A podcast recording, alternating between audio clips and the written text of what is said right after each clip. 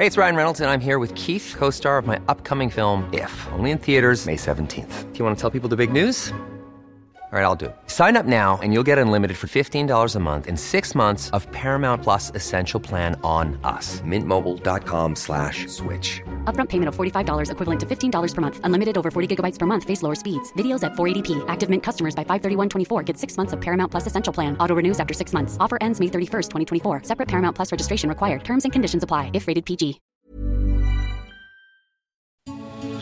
Noticias. ¿Qué tal? ¿Cómo le va? Buenas tardes. Estás a punto de escuchar Yo soy Javier Alatorre. las noticias con Javier Alatorre. La vamos a pasar muy bien. Comenzamos. Decirle la verdad no me hace menos hombre. El no tenerte desespera. Y las ganas que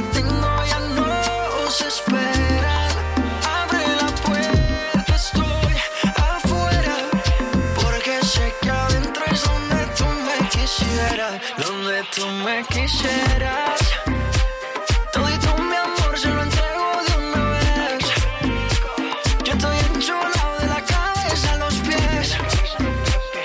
Hola, muy buenas tardes. Me da mucho gusto saludarlos. Qué bueno que está con nosotros. Gracias por acompañarnos. Estamos iniciando, estamos iniciando así este martes. Este martes con mucha, con mucha, con mucha información, con mucha información y sobre todo, bueno, pues listos para entregarle pues todo lo que está generando en las últimas horas. Iniciamos ahí con una, pues con una canción movidita. No sé usted qué opine, no sé usted qué si le gusta. Es una canción, seguro usted lo reconoció. Maluma, Coco Loco, Coco Loco, esta nueva canción de Maluma que forma parte de su disco Don Juan.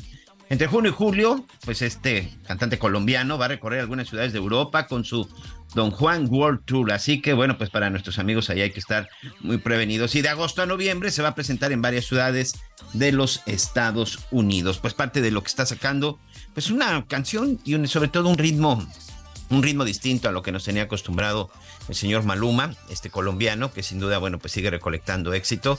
Y pues no le está pasando lo que a otros reggaetoneros, ¿no? Que de pronto nada más dos, tres canciones, un par de discos y ya, de pronto ya no se sabe absolutamente nada, nada de ellos. Pues estamos listos con toda la información.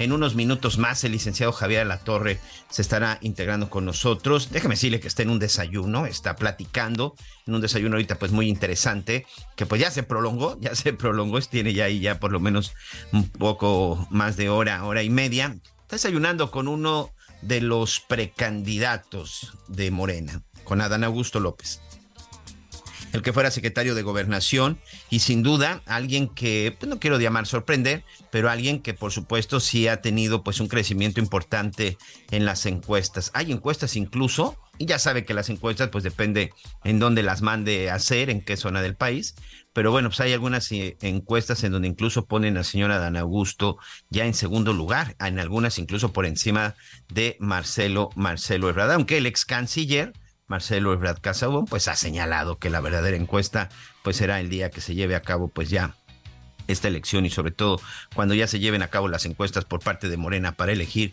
a su, eh, ¿cómo es? El representante para la defensa de la cuarta transformación, el precandidato. Eso es simple, sencillamente lo que se está eligiendo y lo que en este momento, pues eh, eh, cuatro corcholatas de Morena, como usted bien sabe, una del PT y del Partido Verde, están en este, en este trabajo y si no me equivoco ya en el día, en el día 22. También vamos a estar platicando acerca de lo que sucede, porque todavía, pues siguen, siguen de alguna forma los bloqueos y todo lo que ha estado sucediendo en la zona de Chilpancingo, en el estado de Guerrero. Por segundo día consecutivo hay bloqueos, hay protestas, hay enfrentamientos y continúa también la retención de cinco, de cinco trabaja, de, de cinco elementos de la Guardia Nacional. También hay elementos de la policía estatal y por ahí creo que hasta un funcionario de la Secretaría de Gobernación. Ya está el señor Alatorre. ¿Cómo estás, Javier? Sí, nada más estoy esperando que hagas el punto y aparte. Ya te trajiste, te trajiste las conchas y todo del desayuno. No, ¿Qué, qué hubo de desayunar? no. Fíjate que este. Ah, no, sí, sí dieron un pancito dulce. Estaba bueno. No, no, digo. No, no, muy bueno el desayuno. Pero muy interesante. ¿Sabes qué? Que en la conversación, pues se te va. Se te va ahí un poco el. el, eh, ¿cómo se dice? El, eh, pues se te enfría el desayuno y estuvo, fíjense, bueno, primero, a ver, vamos por partes. Muy buenas tardes. ya ni supe por venir corre corre, ya ni supe a quién nos pusiste de musiquita, señor productor. A Maluma, estamos Al- escuchando al una. Maluma. Uy, el. Maluma, ya le ganaron, ya lo dejaron por allá atrás al Maluma. Era muy exitoso cuando el año pasado, este puede ser. Nada más que la competencia en la música es feroz.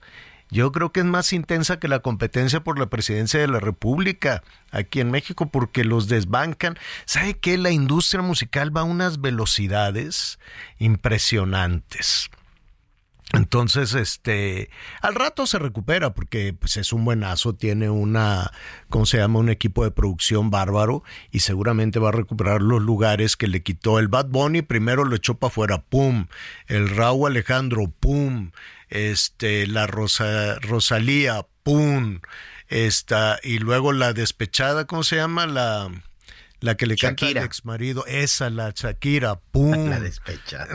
la despechada que le canta. Con todo cariño, por supuesto. Entonces, este, pues lo fueron desbancando, desbancando, como que Maluma necesita un mal de amores o algo para volver este a, a- a ganar ahí lugar. ¿Te has dado cuenta que los artistas van de la mano de algún escándalo, ¿no? Van de la mano a alguna situación, entonces ya llaman la atención y se ponen. Y luego, pues se puso también este de, ¿cómo, cómo se llama? De Jalisco, el, el, el de los corridos Pluma. tumbados, el peso pluma, que no tiene mal de amores ni nada, pero este entró durísimo, durísimo. Entonces, entre peso pluma, Bad Bunny, la Shakira, el Raúl Alejandro, la esta Rosalía y todos ellos, pues nada, nos dejaron al Maluma por allá golpeadón, pero ya está recuperando. Dicho eso, pues ya lo saludo con mucho gusto. Eh, Anita Lomelí también estará con nosotros. ¿Cómo estás, Aquí Anita? estoy, aquí estoy. Bien. Aquí ando. ¿Cómo estás, Anita? Hola, hola. Aquí ¿Sí? no nos escucha ando. Anita, ¿verdad? Ahorita hacemos pruebas con Anita, señor, Ah. porque parece que no nos escucha. Ah, perfecto. Y entonces, en un, en un momentito más. Y entonces, pues en esa andaba, corre, corre, cuando me fui, a- saben que me invitó a desayunar eh, con compañeros de El Heraldo, el Adán Augusto, ex secretario de Gobernación y ahora pues aspirante a la candidatura de Morena a la presidencia de la República. Ellos lo plantean de otra forma, que es que el, eh, ya lo apunté, porque está muy largo. Aspirante, Es suspirante Aspirante. al coordinador. aspirante a la Coordinación Nacional de Defensa de los Comités de la Cuarta Transformación. A ver, ¿a quién si no lo apuntas en un papelito se le va a a acordar de eso? Y, y- y la verdad es que eso va a venir en la encuesta que van a hacer en septiembre. A fina- sí, a sí, sí, a finales de agosto, ¿no? a finales a finales de agosto. Pero a todo dar estuvo muy bien, la verdad es que es muy sangre ligera, me cae muy bien, tiene una memoria impresionante. Me dijo el Adán, la primera vez que platiqué contigo íbamos de Tabasco a Veracruz, luego este nos quedamos ahí. Eh, en, en Veracruz estuve do- dos, dos días eh, realizando algunas entrevistas para cuestiones regionales. Bueno, se acordaba ah, de, de hasta del lugar donde comimos, en fin, tiene una memoria impresionante de privilegio y además es muy sangre ligera, déjenme decirles. Este es muy, muy, muy buen conversador. Entonces, pues se nos fue, se nos fueron como tres, cuatro horas de desayuno, pero muy, muy, este, muy buenas. Voy a subir ahí a, a- a las redes sociales, ¿no? Este, algunas de las, eh, de las fotografías y este que nos tomamos, le dije, nos toma, nos podemos tomar una selfie, Adán, Adán, Adán, nos podemos tomar una una selfie. Y pues ahí anda en campaña, que no es campaña, él dice que no es campaña, pues igual como lo dicen todos los aspirantes del PRI, del PAN, de Morena, de lo que sea, pero pues es campaña, nada más no le diga a nadie, pero sí es. Nada más que todos hacemos como que no, desde los del INE hasta los de los partidos, todos hacemos como, como que no es. Eh, y muy interesante, ¿no? Ya le estaré ahí platicando sus eh, puntos, sus puntos de vista, en fin, así como pues también hemos platicado con con Marcelo y su esposa que es encantadora y también hemos este eh, es Rosalinda, ¿no? La, Rosalinda. Rosalinda, que es, ella de dónde es? Ella es de Costa Rica. Es de Costa mm. Rica, si no me si no me equivoco o, o de no de Honduras, perdón.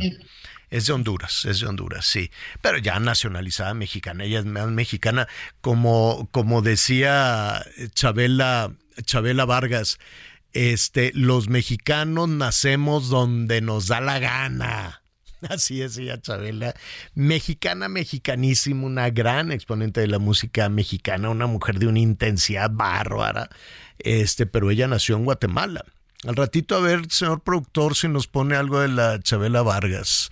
Entonces, este, que nada más están ahí plática y plática del otro lado de la cabina, ya los caché y mire, y siguen sin, sin, eh, sin atendernos. Bueno, muy bien. Entonces, eh, Chabela era de Guatemala.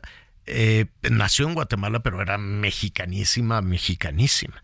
En unos pasajes de Chabela, este, en su historia con Diego y con Frida, este, con Frida Kahlo, interesantísimos. Una mujer que tuvo mucho que ver en esta, en esta parte de la historia de, de, nuestro, de nuestro país. Bueno, no me quiero desviar hacia ella, pero ella decía eso los mexicanos nacemos en donde nos da la gana.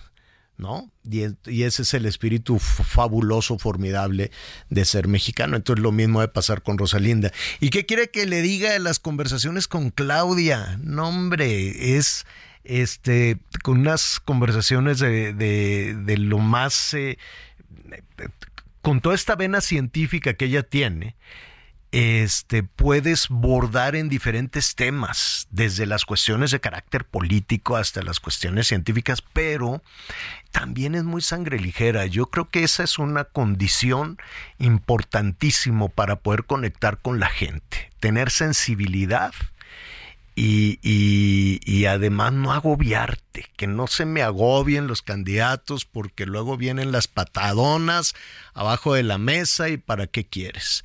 Entonces, y bueno, pues también aquí hemos platicado con, ¿cómo se llama? Con eh, este... Eh,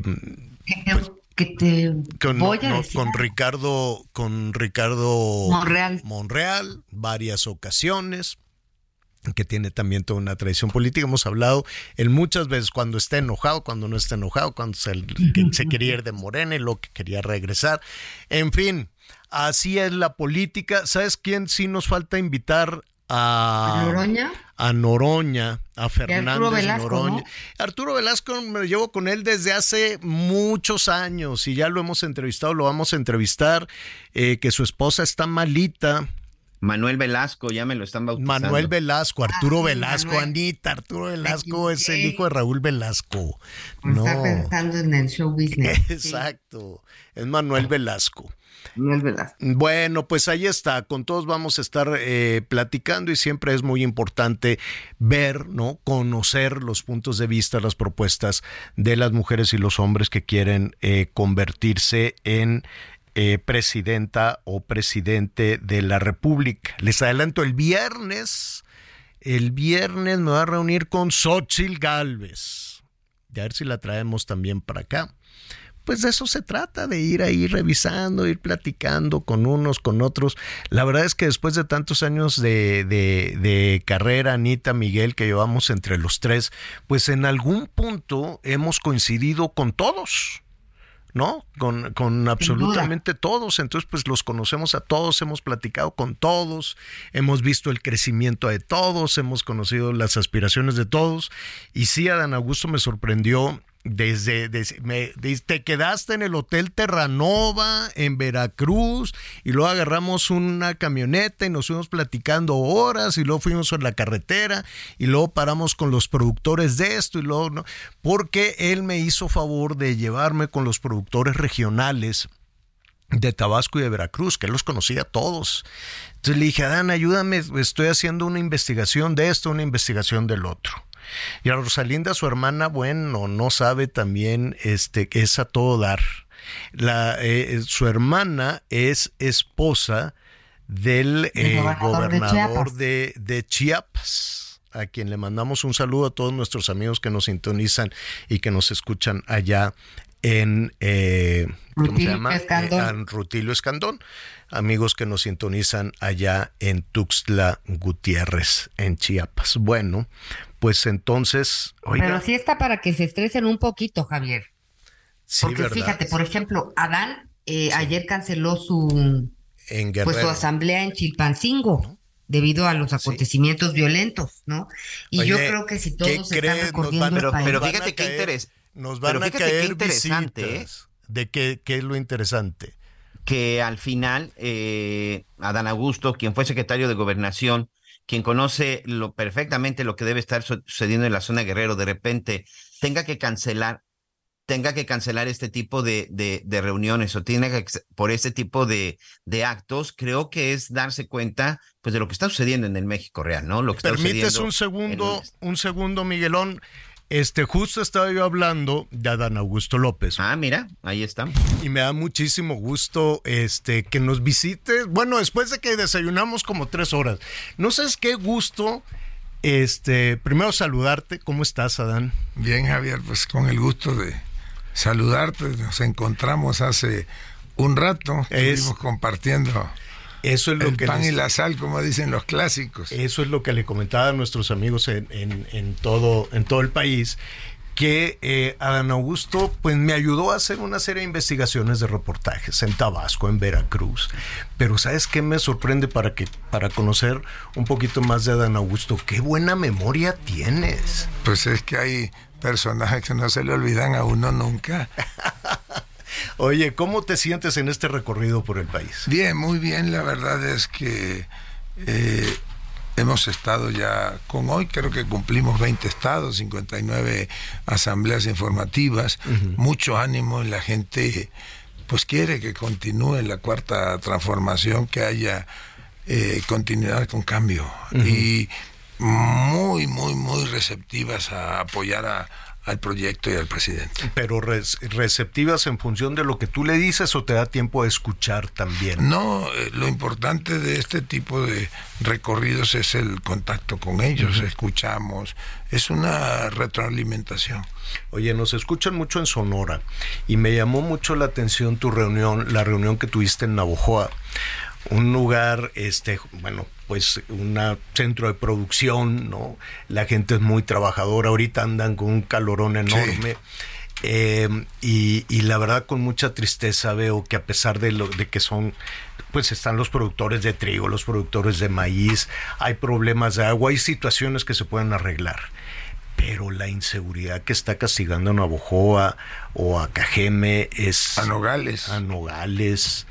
Eh, ¿qué, qué, qué te dicen de, de este tema de la inseguridad? Bueno, yo creo que es en Sonora en algo que debemos de aplicarnos.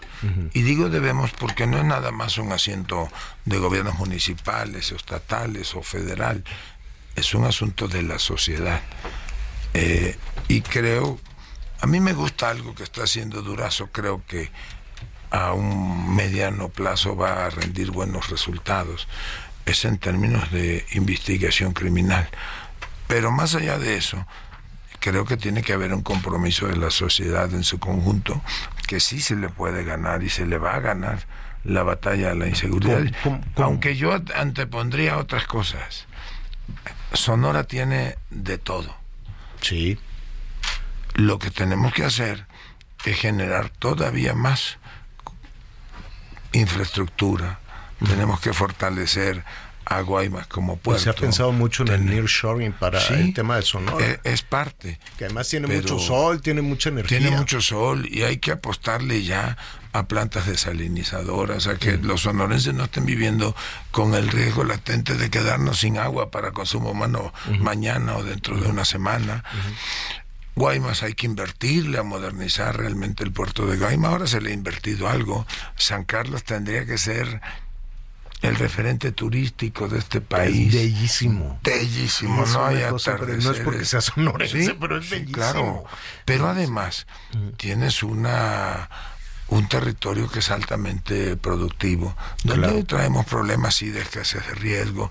Habría incluso que pensar que si vamos a estar sujetos a los va- vaivenes del mercado, pues a lo mejor mudar del trigo una parte del trigo a cultivos que sean este Mm, eh, más estables. Ajá.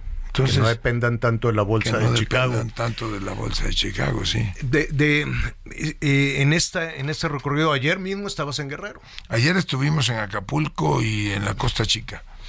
Eh, y está muy feo la, la situación hoy mismo en este todo No, eh, Guerrero es un a- estado difícil, complicado, pero pues tenemos que entrarle y es con mucha coordinación.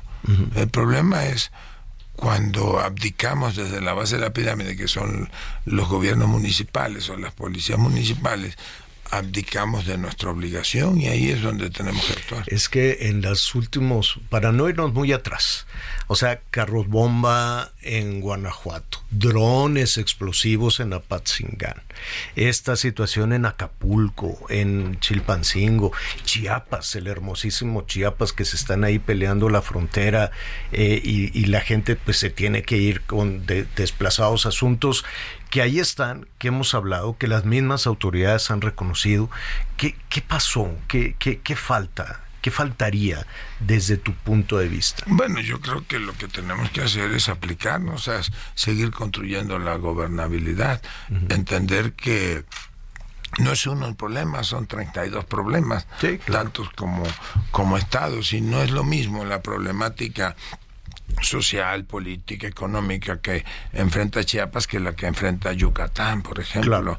o la que enfrenta Campeche, o la que enfrenta Tabasco. Ahora imagínate la de cómo vamos a comparar lo de Chiapas con Sonora, por ejemplo. Sí, claro. Es- son son es- es universos, diverso. son universos diversos.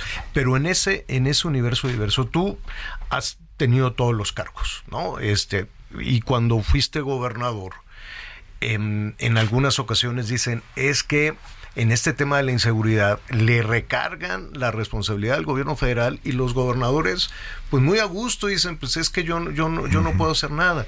Y las presidentas o presidentes municipales, peor Adán, dicen, pues es que yo no tengo la capacidad. Mira, pues a poco vamos a ir a preguntarle a un delincuente, ¿y tú eres del crimen organizado, del fuero federal o del fuero común? Pues la responsabilidad primigenia del gobernador, yo lo viví como experiencia, Javier.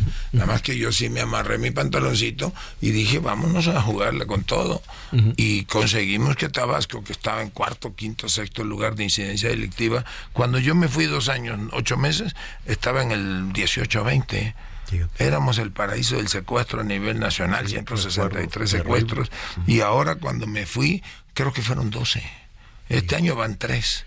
O sea, sí se puede. Nada más que hay que coordinarnos y, y trabajar asumir, muy y asumir la parte que, asumir, le, claro. que, le, que le corresponde, ¿no? Y la parte más flaca, pues está, la verdad, en las presidencias Sí, municipales. y en las policías municipales. Yo por eso sostengo, no nos equivoquemos, la Guardia Nacional, con una formación militarizada, tiene que cumplir funciones de policía municipal y tiene que depender operativamente de la Secretaría de la Defensa. Oye, y eh, utilizar estas, la tecnología, lo Todo que eso. decía Marcelo, que si Sí, la pero- tecnología, el reconocimiento facial, que como la manera de caminar de la gente.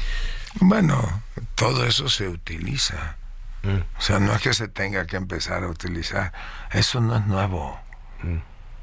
Y, y México dispone, nuestras Fuerzas Armadas, dispone de toda la tecnología en ese sentido. Lo que hay que hacer es actuar con un criterio territorial. ¿A poco no reconocemos a Yucatán, por ejemplo? Que es el estado más seguro del, del país. Que sí, que tiene, no sé, cinco o seis sexenios el mismo secretario de seguridad, pero ellos acertaron. y, y entonces les permite mantener a, Yucatán como el estado más seguro del país. Sí, eh, te están llegando muchísimos comentarios, muchísimas, muchísimas llamadas, 55 14 90 40 12. rápidamente, Yanita Lomelí, si, si te puedes poner el audífono, te quiere, te quiere saludar Anita Lomelí Adán, pero dime algo, ¿ya tienen definida la encuesta? que van a aplicar que a fines de agosto, principios de septiembre, la encuesta para, para definir, y mira, lo apunté para no equivocarme, porque decimos la encuesta para ver quién va a ser el candidato de Morena a la presidencia de la República. En los hechos por ahí va, aunque es encuesta para elegir al coordinador de los comités de defensa de la 4T. Uy, ya me lo aprendí, está bien difícil. Te voy a contestar como un clásico. Ana María, hola, buenos días. Este, Te voy a, a contestar como contestaría un clásico. Esta tarde no son hechos, porque ahora lo que se está eligiendo es al, al, al coordinador de los comités de defensa de la cuarta transformación. Ya vendrá después los tiempos electorales. Bueno, muy bien, Anita, le querías eh, comentar. Gracias. Qué gusto, Adán Augusto, saludarle de nueva cuenta ahora a través de, de El Heraldo Radio. El gusto para mí, Ana María.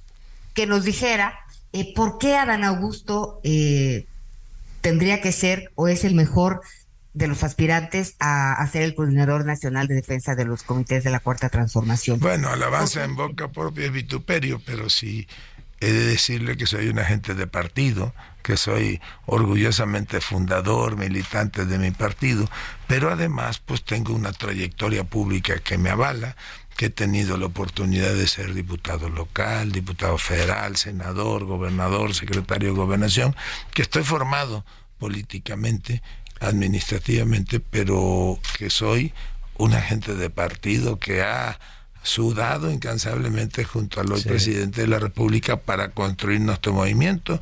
Ahora toca, ¿verdad?, el tiempo de defenderlo. Oye, ¿cómo te llevas con las corcholatas? A mí no me gusta eso de la corcholata. A mí tampoco, pero, pues vamos, asumamos el, el, término. No, yo me llevo muy bien con todos ellos. Con algunos he tenido oportunidad de convivir más, de, de construir cosas juntos, que con otros, pero bien, yo, yo no me peleo con nadie. Eh, eh, eh, este, este tema de, de que, bueno, son seis siempre estamos pensando en cuatro, en los hechos, pero, pero bueno, ahí está también Fernández Noroña y Velasco. Este, sí, sí, tendrá que salir uno. bueno, uno, va a ser el coordinador de los comités. Ajá, y te escuché, déjenme adelantar un poquito en esta conversación previa que tuvimos. Qué buen desayuno, a ver si se repite. Pues invítenos más seguido, hay que decirle a Ángel La conversación, sí este, tú no regresarías, porque ayer escuchamos Palacio Nacional, bueno, los que, los que se queden, este, el, que no salga eh, beneficiado, sorteado, ganador o ganadora, puede regresar a su, a su trabajo. No, mira, yo, el máximo de mis orgullos es que yo me formé políticamente al lado del hoy presidente, que yo sí he recorrido el país con él eh, conozco las entrañas del movimiento porque soy, como dije, fundador. Y creo que primero le agradezco el que me haya invitado a la Secretaría y después el que me haya permitido separarme de la Secretaría para ayudar en esta etapa al movimiento. Y yo creo que más que un cargo, pues uno tiene un encargo y el encargo que hoy tenemos es ese, cuidar que no se vaya por la borda el proceso de transformación del país y afortunadamente lo único irreversible es la revolución de las conciencias y ahí vamos a abundar. Pues eh, estaremos eh, muy... A, dónde vas que el, Hoy nos toca aquí en la ciudad, Mañana vamos a estar en Pachuca y en Tlaxcala. Pasado, comiendo pastes. comiendo Oye, ¿Cómo le das con la comida? Pues, ¿cómo? Donde vas, ahora. te dan. Donde vas. Mañana pues, le vas a tener que entrar a un paste. A Hay un unos paste. muy buenos que tienen frijolito, las A empanadas. mí me gustan el que tiene alguito de carne y espina, o acelga. creo. Exacto, acelga con, con, con espina con carne. papa y. Exacto. Aunque ya creo que ya va a ser la temporada de los gusanitos, de los gusanos de maguey. De los gusanos de Entonces te van a dar seguramente ahí te van a dar tu taquito de gusano de maguey. O una, No sé. o una barbacoita. Ándale. No, vamos a estar en Pachuca Ajá. hasta las 4 o 5 de la tarde. De ahí vamos a Tlaxcala, una asamblea informativa. Pasado mañana vamos a Durango y cerramos en Coahuila. Eh, el viernes vamos a estar en Coahuila, Coahuila. ahí, ahí vamos a escuchar temas de agua y temas de inseguridad. Sí, claro, sí.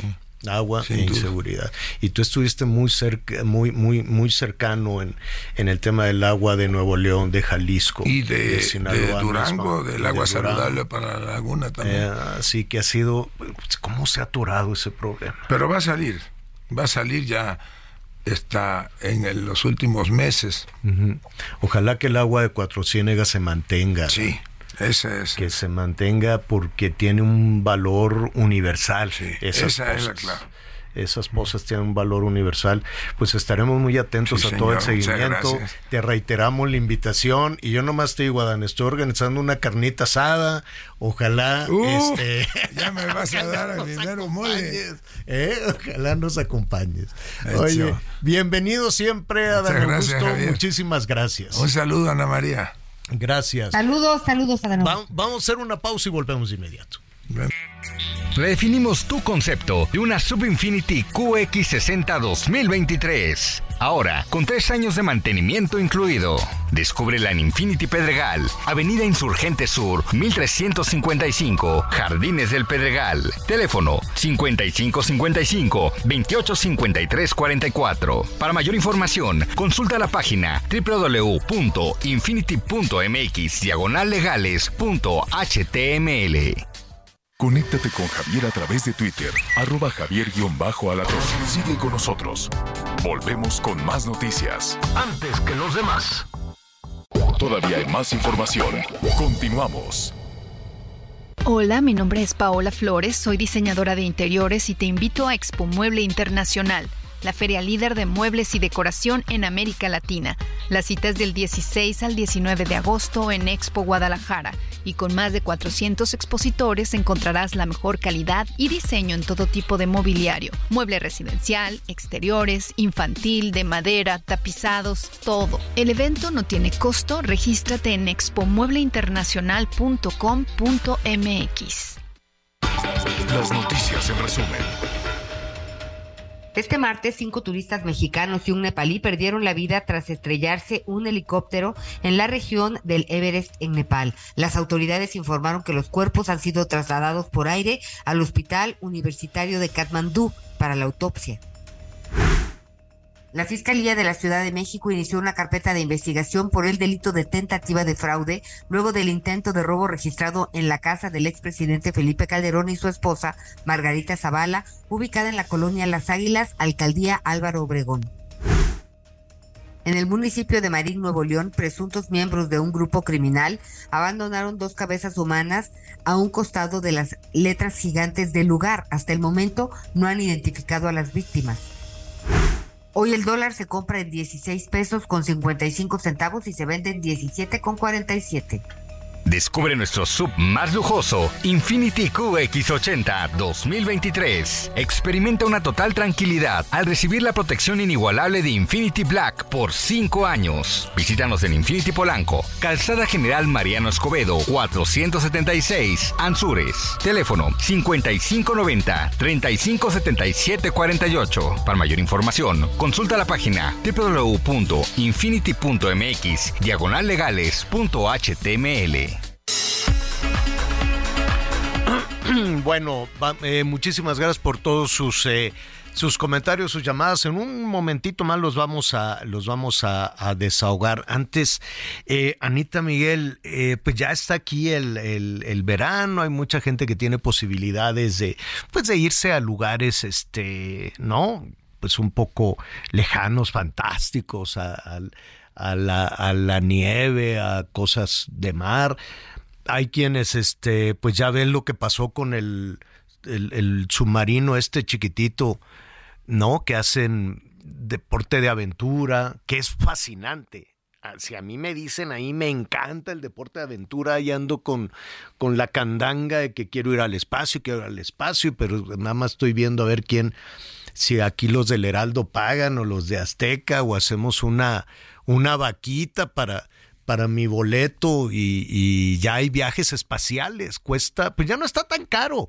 Cuando yo quería ir, pero ya muy lejos, te llevan allá hasta a la estación espacial, ya son varios días, varios meses, pero imagínate estar transmitiendo desde el espacio, pues está, como dirían allá los regios, está con madre, está a todo dar, eso estaría muy bien, pero pues no se ha podido.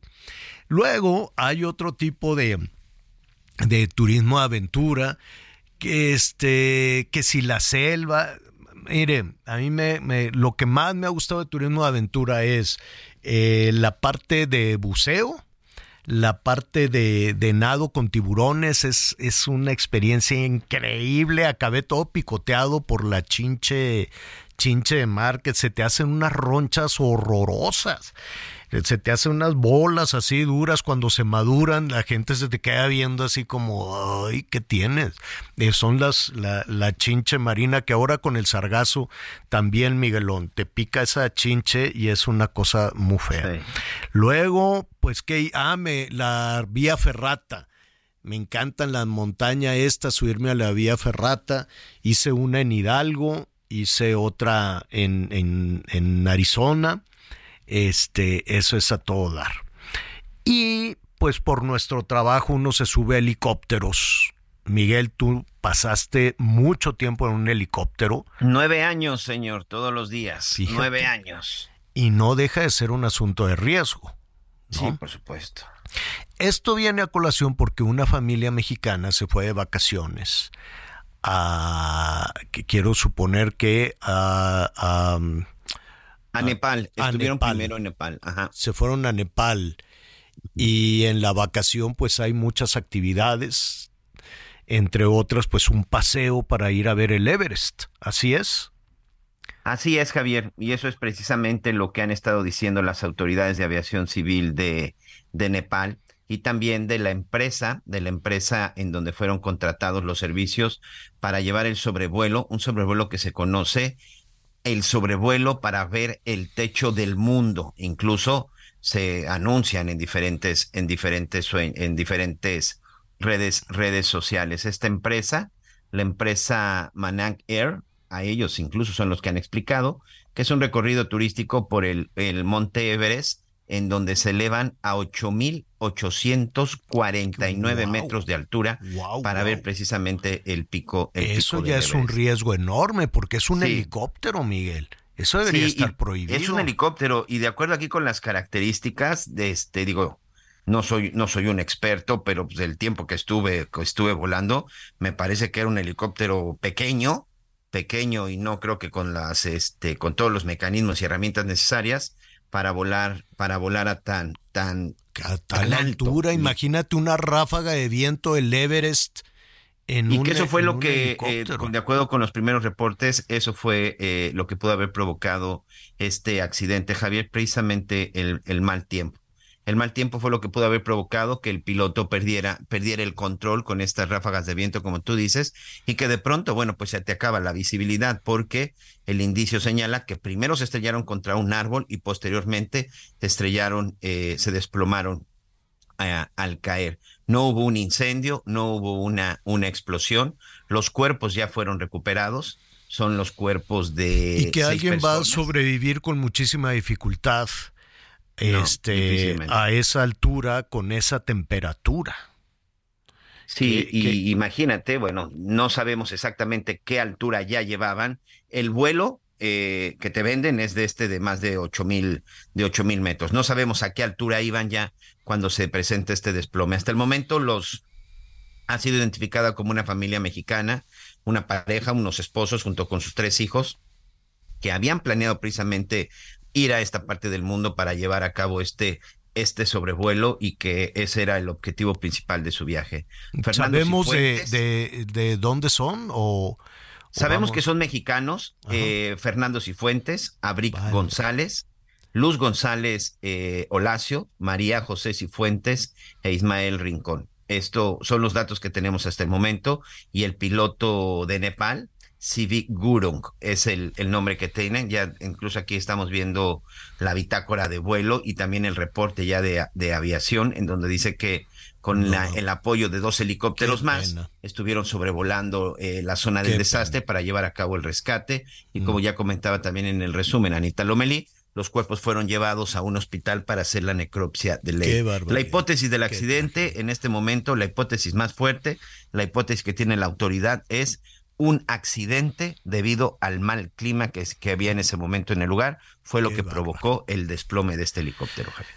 Qué pena, qué pena. Estaremos revisando más y a lo que vamos con todo esto. Si usted va a hacer turismo aventuras, situaciones extraordinarias, lo puede hacer con mucha seguridad, lo puede hacer con mucha seguridad, pero asegúrese muy bien, ¿no? De que el autobús en el que va a viajar, de que el deporte extremo que va a hacer sea con especialistas. Ya ves el niño este que se les cayó también allá en, en Nuevo León pero ya lo, lo, vamos a retomar en un momentito más en cuanto se logre tener más información de, de todo esto. Vamos rápidamente a Guerrero.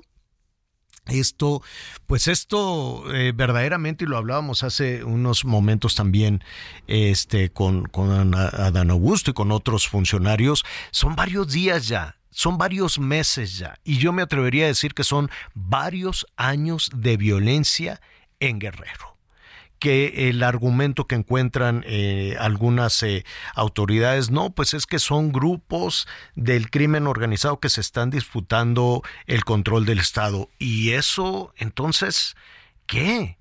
¿Y qué se va a hacer? ¿Y quién paga en realidad las consecuencias de todo esto, los ciudadanos, usted, yo, la gente que está tratando de salir adelante, generando empleos, abriendo hoteles, abriendo situaciones de diversión, tratar de aprovechar las temporadas altas, ¿no? De verano, de vacacionistas, y que de pronto te encuentres con este tipo de situaciones. Vamos a platicar con Iván Salgado, que él es el presidente de la Coparmex, precisamente en Chilpancingo, a quien le agradezco muchísimo esta comunicación. Iván, muy buenas tardes. Muy buenas tardes, Javier. Te saludo y saludo a quien te acompaña, a Miguel Aquino, a Ana María Lomelí y a todo tu amable auditorio. Gracias, Iván. Em, es, ¿Es un asunto de héroes el eh, ser emprendedor? el generar empleos, el abrir fuentes de trabajo en una situación que yo me atrevería a decir venimos arrastrando desde hace años. Eh, sí, Javier, pues mira, eh, desafortunadamente estamos viviendo una situación nuevamente de violencia. Eh, como bien dices, sí es hay que tener la valentía para pues mantener las puertas abiertas de los negocios. Eh, sin embargo, pues también nuestra integridad la cuidamos, la de los trabajadores, mm. y hemos tenido necesidad de, cerrar puertas, de cambiar horarios y pues vivir en una... ¿Por qué? ¿Por qué, Iván? ¿Los extorsionan, los presionan? Eh, ¿qué, ¿qué, está pasando en, en Guerrero? Eh, te le digo que estos últimos tres días ha habido actos eh, de violencia que pues nos hacen actuar de manera preventiva, que no lleguen a los negocios, que no lleguen a perjudicar eh, obviamente la integridad de las personas al andar en las calles con este riesgo que se ha manifestado la, la violencia en la ciudad, pues sí nos ha hecho, eh, pues de alguna manera, eh, replegarnos eh, como comerciantes, como empresarios, como ciudadanos, mm, para que pues no suceda algo que podamos lamentar. ¿Qué te dicen? yo, yo sé que es muy difícil presentar una, una denuncia, pero ¿cómo, ¿cómo le hacen? ¿Quién los escucha? Eh, Hemos presentado denuncias en cuestión de, extorsión telefónica, eh, sabemos los medios, eh, también consideramos que eh, pues generar esa confianza ah, hacia las autoridades a través de una denuncia, pues hemos también aprendido que es un medio oficial el cual eh, pues sabemos que puede funcionar y hemos generado ese ese vínculo a través de los canales oficiales. Hay una, hay, dentro de todas las actividades comerciales, ¿hay alguna que esté más afectada? Es decir, hemos visto, por ejemplo, eh, en diferentes estados, no nada más en Guerrero, eh, que los productores de, algún alimento pues están controlados. Mira, el, tema del limón en Michoacán, el tema del aguacate, el tema avícola, la distribución de huevo, los vendedores de pollo en Guerrero. ¿Qué, qué, qué sector es el que que de alguna manera está más afectado desde eh, tu punto de vista? Sí, Javier, pues ahorita en la ciudad básicamente eh, está afectado todos los giros, y todos los giros por la situación. Si tenemos, como te comentaba, un pues un pánico, eh, no estamos preparados para estos eventos. Hay comercios que viven básicamente al día y no estamos listos para, para vivir estas estas situaciones, a pesar de, como mencionabas, de que tiene muchos años, no queremos acostumbrarnos claro que no, estamos preparados. Cuando, cuando, cuando dices que no están eh, que no están listos para, para esto, Iván. Estamos platicando con Iván Salgado, presidente de la Coparmex en Chilpancingo. Es que en ningún momento deben estar listos para esto, porque no se trata de normalizar una situación. Ustedes deberían estar ocupados de hacer rendir el negocio, de estar generando los empleos bienestar y que la gente se la, se la pase bien. Pero entonces aquí hay una ausencia de, de, pues ahora sí que de autoridad en todo esto, porque si no, ¿quién? ¿Quién tendría que estar actuando?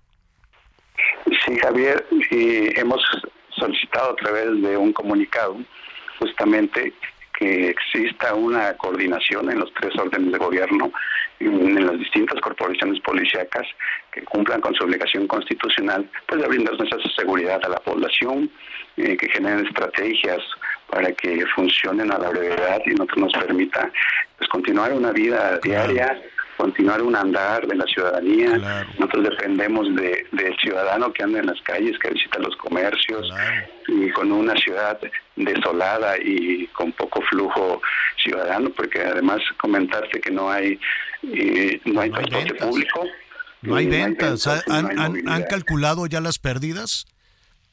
Mira, estamos calculando entre un 60 70% de pérdidas y, eso pues básicamente es un golpe duro a nuestra economía y Durísimo, sobre todo ahora que empiezan las vacaciones, que podrían ustedes tener un, pues por lo menos que les caiga, ¿no? Un, un, dinero en una, en una temporada importante. Iván, pues estaremos ahí atentos a todos ustedes, a la gente, al ciudadano, a los trabajadores, a los negocios grandes, a los pequeños, y siempre, siempre estamos con este espacio para apoyarlos y para escucharlos. Gracias, Iván.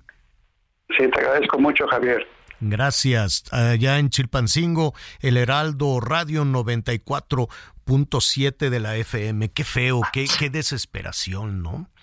Qué desesperación que hay gente que tiene que cerrar o gente que pues que sabe que de la poca ganancia pues tiene que entregarla a pues una parte al gobierno porque se lleva la mitad en impuestos y otra parte a los extorsionadores. Entonces, pues de los dos lados estás quemado, estás quemado con el gobierno que te quita el, el, dinero sin ofrecerte nada a cambio.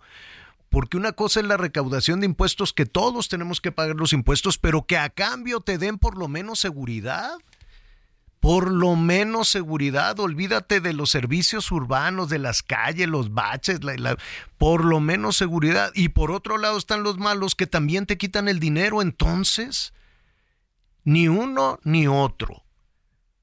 Así están las cosas prácticamente en todo el país. ¿Cómo, vamos con los llamados, Miguelón? Mucha participación por parte de todos nuestros, de todos nuestros amigos, Javier. Muchas preguntas que teníamos aquí para Adán Augusto, Adán Augusto López, pero bueno, ya se las estaremos pasando a su equipo de trabajo. Baltasar Campos, es un calorón de aquellos en la tierra caliente de Guerrero. Muchas gracias. Juan Beltrán, me encanta escucharlos. Amo, amo a los tres. Besos a Javier, sigue en pie. Ah, caray, propuesta de amor de Lili Merino de Tehuacán, Puebla. Gracias, Lili. Muchas gracias, ya nos dio, ya, eh, ya nos cacharon. Ya te rojo. ya nos, yo, yo, lo leí, me chivié. Ya me di cuenta. Ah, qué compañeritos. Bueno, pues Juan Pedro, los escucho todos los días. Desde las 10 hasta las 5 de la tarde, por supuesto, Heraldo. De 3 a 5 son, son locales las noticias. Saludos, muchas gracias. Muchas gracias también. Buenos días desde Torreón, Coahuila. Ahora veo en vivo a Javier en la app del Heraldo. Muchas gracias, muchas gracias también, Francisco Ortiz, a sus órdenes. Gracias también. Buenos días, Javier Anita. Dice Rosa Isela que el crimen organizado obligó a los pobladores de Chilpancingo a tomar las carreteras y, como se llama, los que acarrean para los mítines del presidente. Saludos, Mauricio Torres, de la Ciudad de México. Muy buen día. Ahora que están entrevistando a los corcholatas, pregúntele todo lo que piensan ellos, ya que la mayoría de nosotros no podemos hacerlo. Saludos de parte de la De eso se trata. De María, hola, excelente equipo del Heraldo. Gracias a Dios, muy buenas tardes. Saludándolos y para felicitarlos por su excelente trabajo de información. Mi nombre, Misael Gómez. Muchas, muchas gracias. Y bueno, también aquí eh, me preguntan acerca de una tragedia que ocurrió en la zona de Playa del Carmen. Me dicen, Miguel, tú que estás en la zona de Quintana Roo, que hay de cierto de que una niña murió en un elevador del Instituto Mexicano del Seguro Social. Estuvo sí, fue en una clínica de Playa del Carmen, sí. Y ya se está investigando, ya se inició una carpeta de investigación, una pequeñita que llegó a este hospital eh, por dengue, la estaban atendiendo precisamente porque estaba, eh, tenía dengue y cuando la llevaban a cambiar a otra, a otra habitación en uno de los elevadores, pues resulta que elevadores que al parecer estaban en mal estado, se activó y la niña quedó prensada, literal. Lamentablemente la niña perdió la vida. Y lo que son las cosas, Javier, inexplicablemente el camillero es el que está detenido cuando finalmente yo creo que no es culpa del camillero, que el, elevador no sirve. Lo, lo vamos a, platicar, es una tragedia, es una cosa horrible, eh, pero hay que, nos están preguntando esto, así es. Así es, lo vamos a retomar inmediatamente después de una pausa. Conéctate con Miguel Aquino a través de Twitter, arroba Miguel Aquino. Toda la información antes que los demás. Ya volvemos. Todavía hay más información. Continuamos. Pues ya de regreso aquí en las noticias con Javier Alatorre y muchísimas gracias por todos sus comentarios.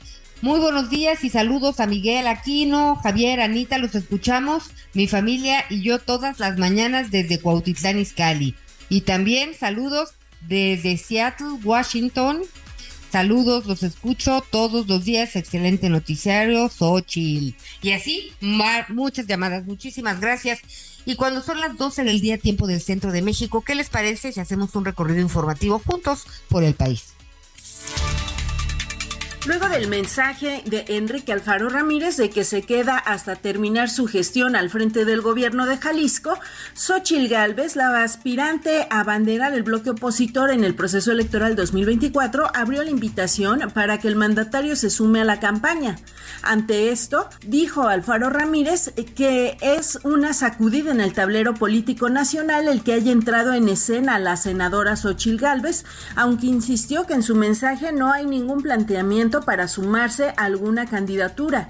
Dijo que no puede hacer una persona lo que millones de mexicanos deberían para que México tenga un camino distinto, por lo que le parece totalmente inapropiado. Incluso llamó inútil el hablar en estos momentos de candidaturas porque no hay un modelo de participación política colectiva y sin ese espacio no hay mucho que hacer en la próxima elección.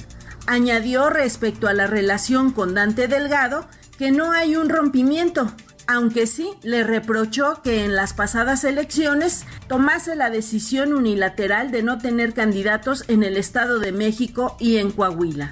Desde Guadalajara, Mayeli Mariscal, Heraldo Radio. ¿Qué tal Javier? Te saludo con gusto desde Monterrey. En las próximas 96 horas, Nuevo León volverá a tener temperaturas altas. El termómetro llegará a los 41 grados centígrados en los próximos días. La Comisión Nacional del Agua y el Servicio Meteorológico Nacional informaron que en las próximas horas se presentará en Estados Unidos un anticiclón, lo que generará un ambiente muy caluroso en el estado. Tan solo este martes la temperatura máxima será entre los 38 y 39 grados centígrados, pero para el jueves y viernes se espera que sea de 40 grados, pero para el el sábado se estima que el mercurio llegue a los 41 grados, que aparte de ahí se esperan 8 días o 96 horas de intensas temperaturas en la entidad. Aunque se sentirá caluroso, existe el riesgo de golpe de calor, no se alcanzarán los 45 grados que se registraron durante la segunda semana de junio y mucho menos los 47.5 grados que se tuvo. It's that time of the year. Your vacation is coming up. You can already hear the beach waves, feel the warm breeze, relax and think about work. You really, really want it all to work out while you're away. Monday.com gives you and the team that peace of mind. When all work is on one platform and everyone's in sync, things just flow wherever you are. Tap the banner to go to Monday.com.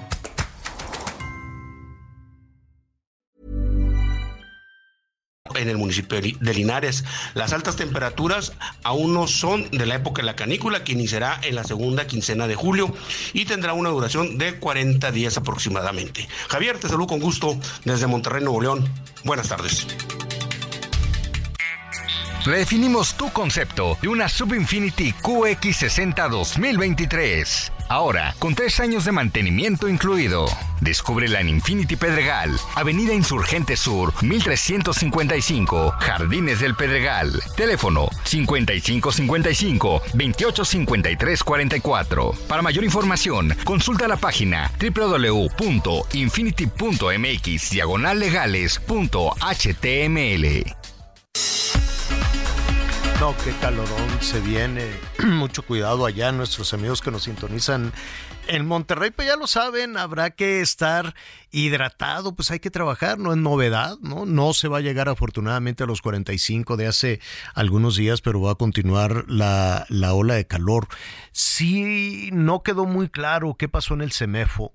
No quedó muy claro, eh, Miguel Anita, qué pasó con este pues eh, tenían lo que decía la Fiscalía de Nuevo León, que recibían más o menos 70, 70 cadáveres y de pronto llegaron a los 380, algo así, pero no aclararon.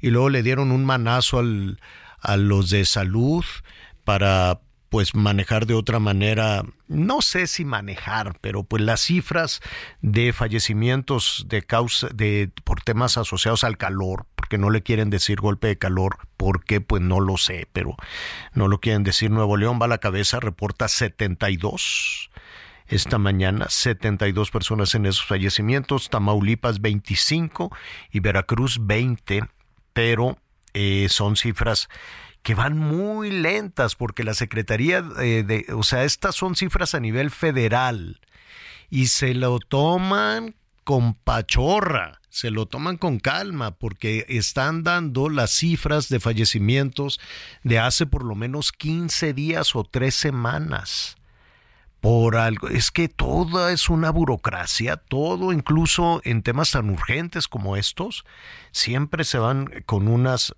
con una burocracia enorme. Yucatán reporta dos fallecimientos, Sinaloa uno, Campeche uno, Baja California Sur uno, Quintana Roo, pues los mismos dos.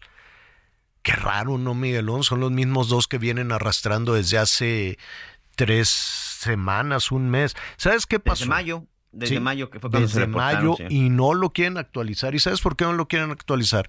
Porque en la mañanera se ha dicho que nadie se ha muerto por un golpe de calor. Entonces, como eso dijeron en la Ciudad de México, que está lloviendo, que está fresquecito y que no quieren, porque han de decir ahí en la mañanera, es que si reconocemos que hay gente eh, que se muere por un golpe de calor, nos van a restar votos. No, para nada, esa es otra cosa. Esa es otra cosa. Tenemos que, para que no nos pase lo que en la pandemia, que nunca se supo, Nunca supo nada, ya andaba López Gatel rebotando de un lado para el otro, dando unas cifras, y no que nada más cinco mil, no que para el 10 de mayo ya se acabó esto, no que se van a se murió, y nunca, y nunca supimos ni vamos a saber, por lo menos en un futuro inmediato, las consecuencias de una pésima política sanitaria para enfrentar el COVID. Nunca vamos a saber si se murió un millón de personas, pero lo que sí es que México tuvo, mire, en el fallecimiento de enfermeras, enfermeros, doctores y doctoras, tuvo el primer lugar en el mundo. En el mundo. Y todo eso, pues evidentemente lo quieren guardar, lo quieren esconder. No tiene nada que ver con las decisiones políticas. El presidente es muy popular. Morena es un partido muy fuerte. Este, Pero Javier. Y, y, y, reconocer esa situación no va a hacer que las corcholatas pierdan. ¿Qué, no. Oye, Javier, y además, o sea, reconocer, esa, primero que nada, están obligados a decir la verdad. Y cuando uno habla con la verdad, sirve para muchas cosas, entre otras, para prevenir, porque hay personas que todavía no creen que existe el tema del golpe de calor. Claro. Ahora, que sea este, Como la Ciudad de un, tema tan delicado que pueda causar la muerte de una persona, pues es una evidencia que le da valor a todo lo que tenga que ver con la prevención y el cuidado de nuestros adultos mayores, de los niños. Y si fueron jóvenes, algunas personas que fallecieron, pues es importante saberlo, porque en esa medida entendemos el problema que vivimos. Exactamente, de eso se trata, porque además esto no es como un terremoto que no avisa, que es impredecible. El calor te viene avisando con muchísima anticipación con muchísima anticipación. Se viene una jornada de calor, ya tienes los sobrecitos de ser oral, ya tienes los sitios en donde la gente se puede refrescar, ya tomaste estas medidas, etcétera, etcétera. Ah, no, no tomé nada, se me murió la gente. Ah, bueno, entonces paga las consecuencias. Tienes que pagar las consecuencias de no prevenir. Esto te lo fueron avisando. Va a venir esta temporada a ver los jornaleros en el campo. ¿Qué sabemos de ellos? Nada. ¿Qué sabemos de los migrantes? Nada. ¿Qué sabemos? Ah, que se murió. ¿Y de qué se murió? De un paro cardiorrespiratorio. Pues por eso, el golpe de calor, eso es lo que provoca. No, entonces está apuntado, ¿no? Ahí en el CEMEFO. ¿De qué se murió? De, de paro cardíaco. Ah, bueno. ¿Y ya? Sí. ¿Y no tuvo nada que ver calor? No. ¿Por qué? Pues porque me regañan los de México si reconozco que fue por eso. Qué, barbaridad, esa es una situación que, que no debería de ser, pero que ahí que ahí está. Y lo mismo, pues mire, ahorita estábamos hablando con la gente que genera eh, que, tienen estos negocios que pueden tener desde una tienda de abarrotes hasta un, hasta un hotel, una gasolinería, un supercito, lo que usted quiera, y están asolados en Guerrero a ver, primero tienen que pagar un dineral de impuestos y luego tienen que pagar un dineral de las extorsiones y luego tienen que vivir con miedo y luego les dicen, tú vas a vender esta cerveza, tú vas a vender este huevo, tú vas a vender este, lo mismo que nos decía este, ¿cómo se llama? El, el, eh, Guadalupe, eh, el hermano de Hipólito Mora, Guadalupe Mora que nos pues, decía, a ver, hay un galerón enorme, que es como una especie de bodega enorme, en donde el crimen organizado reúne todas las mercancías y luego ellos deciden el precio que van a tener esas mercancías en el mercado local. ¿Qué está pasando entonces? Y mire lo que pasó en Toluca, lo que pasó también ahí en la, en la central de abasto de Toluca, nueve personas muertas, incluso algunos, este, ¿cómo se llama?, menores de edad. Hay ocho, ahí hasta una mascota, qué tristeza, hasta una mascota balaseada. Bueno, pues es, es una eh, situación terrible. ¿Qué pasó? Pues lo primero que piensas es en las extorsiones, es en el control precisamente de, del comercio. ¿Qué puede hacer el emprendedor. ¿Qué puede hacer entonces? ¿Cómo podemos salir adelante? Yo le, le, agradezco para poder hablar de esta situación a Raimundo Martínez Carvajal. Él es presidente municipal de Toluca, en el Estado de México, la hermosísima Toluca, que, que además la otra cara de la moneda yo conozco ahí qué quiere las plantas industriales, las plantas farmacéuticas, toda la industria que se genera en esta en el Estado de México.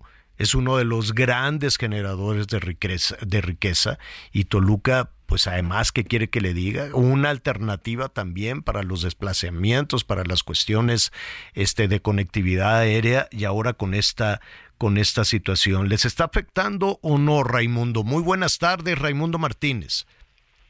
Eh, muy buenas tardes, eh, te agradezco mucho de veras esta oportunidad, estimado.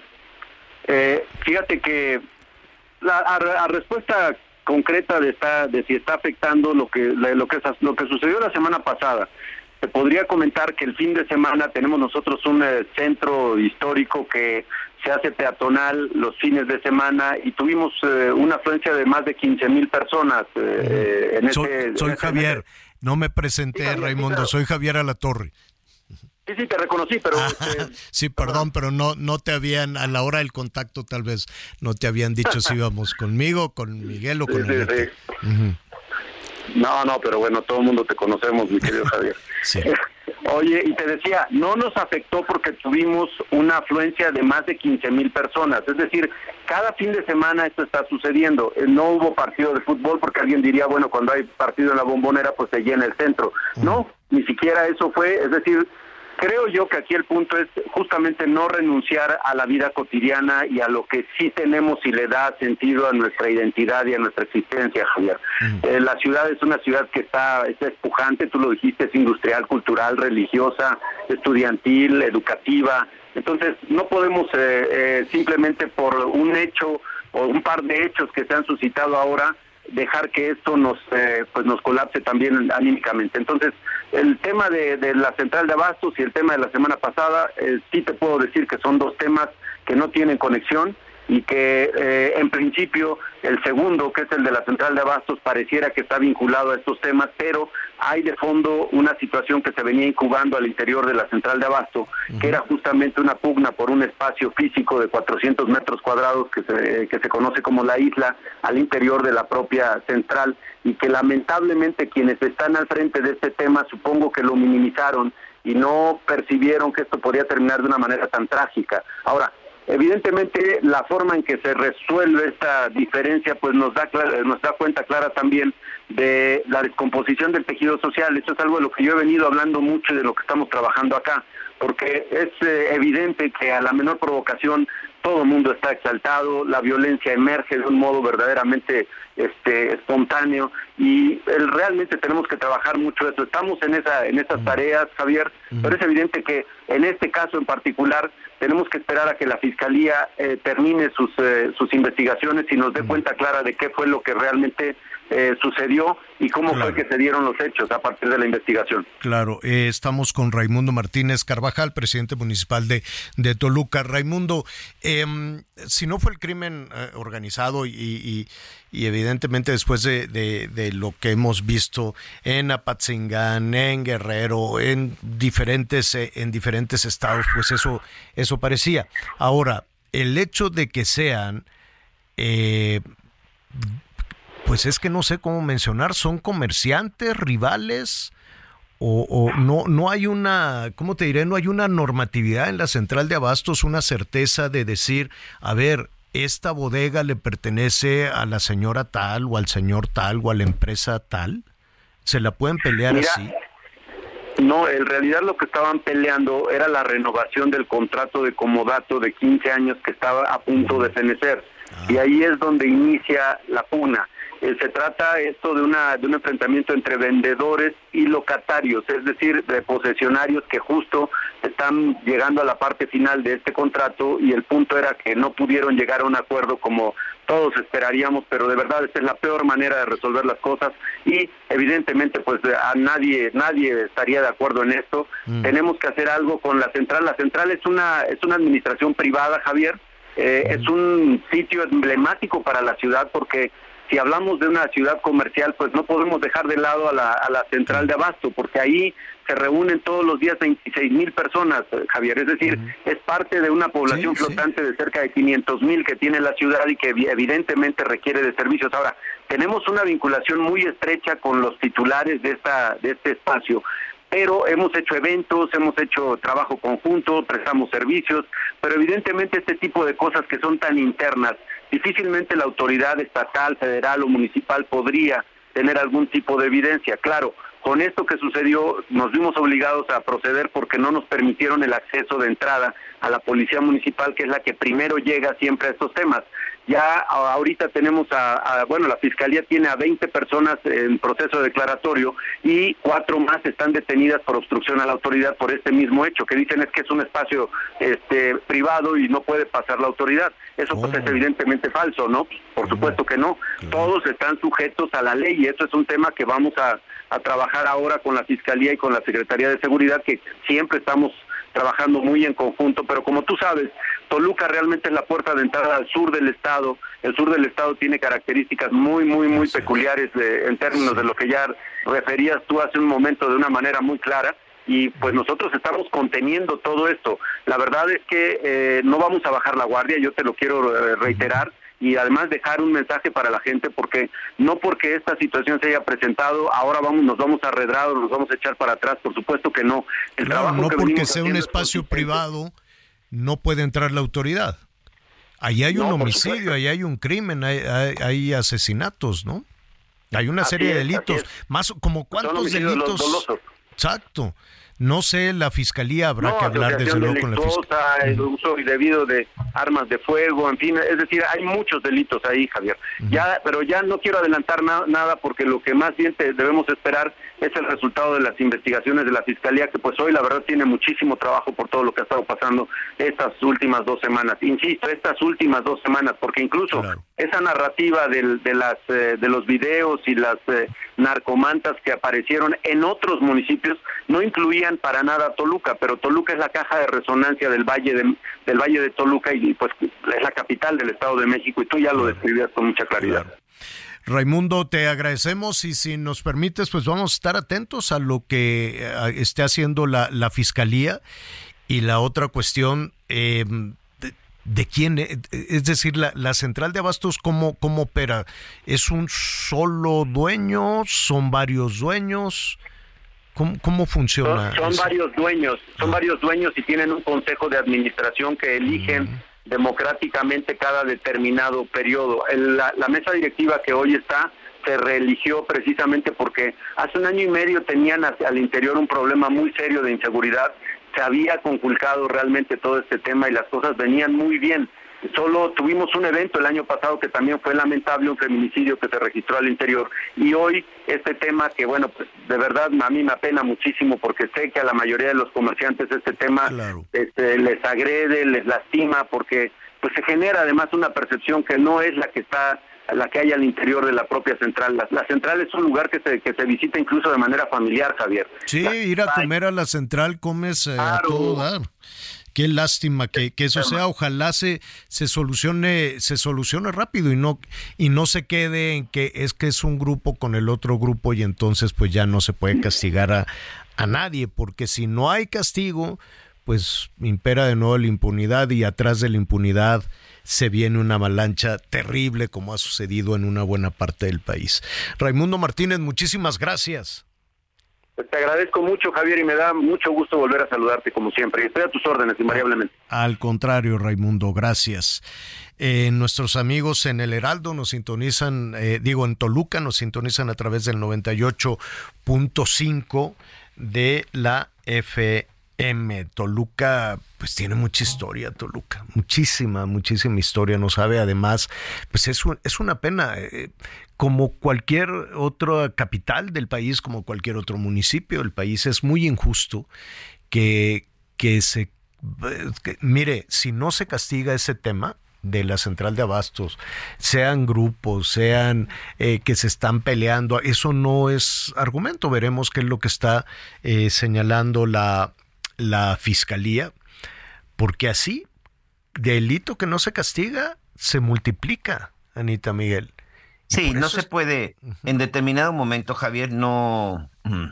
Que tengan una clara línea de investigación es muy importante, solo esperemos que la concluyan, ¿no? Solo esperemos que se concluyan, más allá si es un tema, o sea, mm, porque no es un tema del crimen organizado, entonces no deberíamos ocuparnos, no deberíamos de preocuparnos o porque es un tema del crimen organizado, no se debería de investigar. Me parece que este es el claro, el claro y perfecto ejemplo de que delito que se cometa, delito que tiene que ser investigado, aclarado y lo más importante, Javier, castigado. Es lo que es, es como lo que está sucediendo en el estado en el estado de Guerrero. Hoy por la mañana al escuchar eh, en la conferencia mañanera tanto a la señora Rosa Isela como al presidente López Obrador, de pronto uno se pregunta, ah, es que esta es una protesta que está siendo encabezada, que está siendo organizada por integrantes del crimen organizado.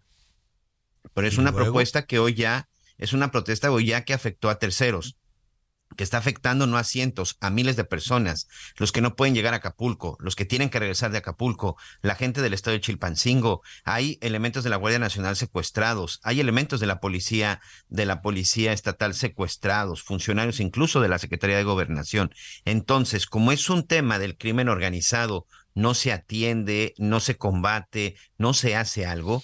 hoy escuchaba, hoy escuchaba al presidente Obrador que decía, en el estado de Guerrero, bueno, pues si son amenazados por el crimen organizado, son obligados, pues aguanten. ¿Cómo? ¿Que aguante quién? ¿El ciudadano? Sí, o sea, sí que la gente no respondan, no hagan caso, pues aguántense y vamos y, y, y, y vamos a ver cómo se dan las cosas y vamos a esperar. Entonces, a mí me, me, llamó mucho la atención. Bueno, se nos viene ahorita el tiempo y, ahorita voy contigo, Anita. Las hace algunos días o semanas, este, cuando en Palacio Nacional se dijo, pues es que, eh, bueno desde las elecciones del 21 se dijo el crimen organizado se portó muy bien, eso me preocupó, el decir, ah, pues es que se portaron muy bien, se puede interpretar de muchísimas formas. Y después eh, escuchamos recientemente, es que los del crimen organizado dejan pasar a los de Morena como diciendo los del crimen organizado pues a los gobiernos de Morena o a los militantes de Morena, pues no tienen cierta inmunidad en ese sentido. Y la verdad fue triste porque eh, porque entonces el resto del país qué hace el resto del país qué hace. Es como decir, bueno, pues si es de Morena no hay problema con el crimen organizado y si no es, y, y entonces esa, esa, esa argumentación, pues no cabe en un Estado. En cualquier país del mundo, el que sea, el que sea, cualquier país del mundo no puede decir yo voy a garantizar la seguridad solo para los militantes de este partido, para los otros no. Y eso aplica en el PRI, en el PAN, en Morena, en el Verde, en el que sea el presidente de los Estados Unidos no puede solo garantizar la seguridad para los demócratas. O Trump no podría solo garantizar la seguridad para los republicanos, creo yo. Es un país completo en donde no cabría este argumento, bueno, pues solo van a, dejar pasar o dejan pasar y no molestan a los de Morena. A mí me llamó muchísimo la atención que se hiciera este señalamiento y el de hoy de pues aguanten, aguanten. Vamos a hacer una pausa y volvemos inmediato. Mami, que tú eres una reina, mírate bien. Que hasta el espejo se sorprende cuando te ve. Conéctate con Ana María a través de Twitter, arroba Anita Lomelí. Toda la información antes que los demás. Ya volvemos. Todavía hay más información. Continuamos. Hola, mi nombre es Paola Flores, soy diseñadora de interiores y te invito a Expo Mueble Internacional la feria líder de muebles y decoración en América Latina. La cita es del 16 al 19 de agosto en Expo Guadalajara y con más de 400 expositores encontrarás la mejor calidad y diseño en todo tipo de mobiliario, mueble residencial, exteriores, infantil, de madera, tapizados, todo. El evento no tiene costo, regístrate en expomuebleinternacional.com.mx. Las noticias en resumen. En California, Estados Unidos, detuvieron a Brian de Rivera, de 30 años, relacionado con los asesinatos de tres mujeres en Tijuana, Baja California. El gobierno de México solicitó su detención como sospechoso de asesinar a una trabajadora sexual en enero de 2022. Un juez de control de Nuevo León dictó prisión preventiva en contra de José Andrés Martínez Hernández, acusado de amenazar y acosar a jugadoras de los clubes de fútbol América y Tigres. Este sujeto estará en el penal de Apodaca mientras se reanude el proceso legal. Este lunes se registró una balacera en la colonia San Nicolás de los Belenes en Zapopan, Jalisco. Esto luego de que policías frustraron un asalto con violencia en una casa habitación donde tres mujeres habían sido amagadas y retenidas. Tras los hechos, dos personas fueron detenidas y no hubo heridos. Un grupo de pobladores en el municipio de Chapulhuacán, Hidalgo, retuvieron y amarraron al alcalde Sergio Meléndez, así como a unos cuatro policías para exigir justicia por el feminicidio de Yaretsi de 12 años de edad. Según las autoridades, el profundo feminicida fue detenido y puesto a disposición del Ministerio Público. Descubre nuestro sub más lujoso, Infinity QX80 2023. Experimenta una total tranquilidad al recibir la protección inigualable de Infinity Black por 5 años. Visítanos en Infinity Polanco, Calzada General Mariano Escobedo, 476, Anzures. Teléfono 5590-357748. Para mayor información, consulta la página www.infinity.mx, diagonal legales.html. Saludos a Monterrey, el Heraldo Radio 99.7 de la FM. Que qué pasó con la taquería esta. Es muy famosa la taquería Orinoco. Ahí fue recientemente nuestro productor Leo Sánchez, fue hace poquito que estuvo ahí. No sé qué son los tacos, pero deben ser muy buenos porque, porque es en San Pedro, muy, ¿verdad? Es muy famosa, nada más que está en medio de la polémica toda la vida. ¿No? No nos trajo nada. No, pues qué bueno, porque ahí le pegan a la Digo, con todo respeto, qué mal, qué mal, perdón, qué mal, pero creo que hubo, hubo ahí un incidente con un comensal que le pegó a un este a un empleado. Es indignante esa situación. Menor de edad, por cierto, ¿eh? Ya, eh, perdón, Miguel, te oí muy Menor bajito. de edad, además menor de edad al, al empleado de la taquería que golpearon. ¿Y por qué le pegó? Pues mira, la verdad es que todavía no se tiene, no se tiene la claridad, pero lo sorprendente aquí que también se está investigando y que ya también dijo el presidente municipal de San Pedro, es que pasa una, pasa una patrulla, se está dando cuenta de la agresión, se para la patrulla, pero no hace nada, se siguen.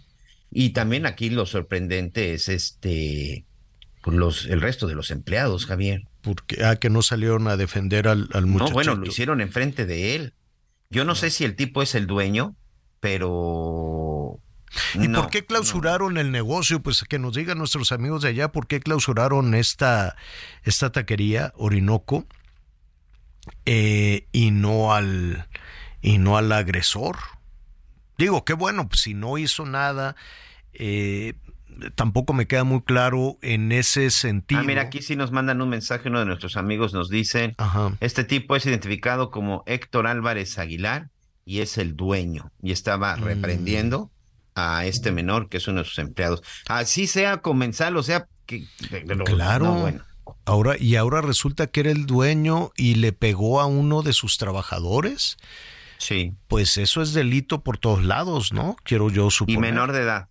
Ah, Fíjate, menor, menor, de, de edad. edad. Yo creo que por eso, yo creo que por eso, sus, porque quien suspende el, el negocio, quien pone sellos de clausura, es la Secretaría del Trabajo y Previsión Social. No sé si tiene que ver ahí con el tema de la de que es menor de edad. Pero aquí hay dos cosas que se investigan. Por supuesto, ¿qué va a pasar con este cobarde sujeto? Porque además te voy a decir una cosa, eh, al final yo creo que esta persona, muchos de los empleados no responden por miedo a perder su trabajo, pero no pueden permitir que un desgraciado así, perdón por la expresión, pero estoy viendo el video y de en verdad, qué bueno que no es mi hijo, este, de verdad es un tipo que, que no le deberían de permitir tener ningún tipo de negocio y por supuesto queda impune. Uno, dos, tres, cuatro, cinco, seis.